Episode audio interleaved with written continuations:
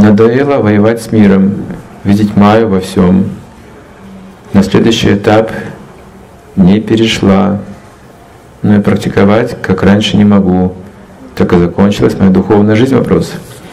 Нет, похоже, ваша духовная жизнь только серьезно начинается. Похоже по этой записке. То есть была какая-то неудача, ошибка. Потому что когда человек а, обессиливает, это означает, что совершал какие-то ошибки. Какие-то аппараты могли быть. Может быть, критика проникла в ум или услышали что-то. Что-то повлияло на вас. Тогда вы чувствуете потерю энтузиазма и сил. И то, что вы раньше делали легко и с радостью, вам трудно делать. Ум становится не под контролем и превращается в адский труд духовная практика. И джапа, и регулирующие принципы, и везде там майя, и ужас какой-то, война, и где же счастье. Но это означает, что просто ослабли, вы совершили ошибки. Если мы не совершаем ошибки, мы быстрее продвигаемся. Если мы совершаем аппарат, медленнее продвигаемся. Поэтому наша задача избегать этих ошибок. Вот мы получаем опыт, но мы должны избавиться от этой склонности критиковать или оскорблять и делать эти ошибки сознательно.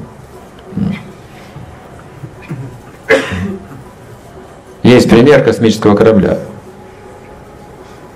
Когда он взлетает, сначала огромный выход энергии требуется, чтобы оторвать от Земли, потому что сила тяготения существует, и еще и сопротивление воздуха и много других препятствий. Сколько нужно сделать установок, представьте, сколько нужно работы, чтобы создать такую кастрюлю, чтобы она взлетела куда-то там в космос. И сколько, какой выход энергии, сколько нужно сжечь топлива для этого. А в стратосфере, там вверху, где нет этого тяготения, там нет столько усилий, не нужно делать.